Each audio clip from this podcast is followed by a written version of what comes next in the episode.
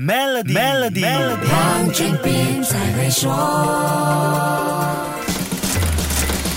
你好，我是黄俊斌。我们传统的认知是，越富裕就越有能力负担更多个孩子，所以经济环境越好的家庭，按理说应该是更趋向于生育更多个孩子。可是我们看看周围，不难发现，财富或收入高低未必决定了家庭孩子的多少。英国经济学家 Thomas Robert Malthus 在一七八九年第一次提出了人口经济悖论 （Demographic Economic Paradox），点出了财富和生育率的相反关系。两百多年前的生存。条条件很差，帮助解决生活问题的智能化科技也还没有出现在人类的认知当中，所以拥有足够财富才不至于面对像饥荒这样的生存危机是很自然的想法。人口经济悖论则认为，经济的进步反而促成了生育约束的自然产生，并假设这种趋势的出现是因为几个因素：第一，人类平均寿命延长；第二，儿童死亡率降低；第三，计划生育的知识提高了；第四，越来越多女性。受教育和独立自主，还有第五城市化的发生。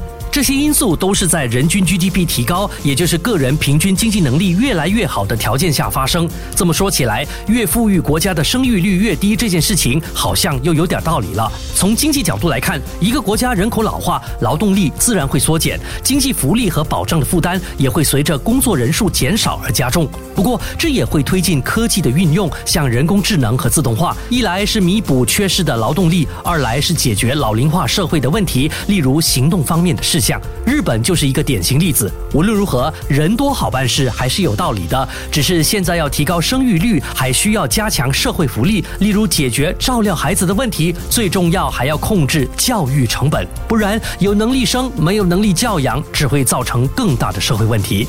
好，先说到这里。更多财经话题，守住下星期一，Melody 黄俊斌才会说。黄俊斌才会说。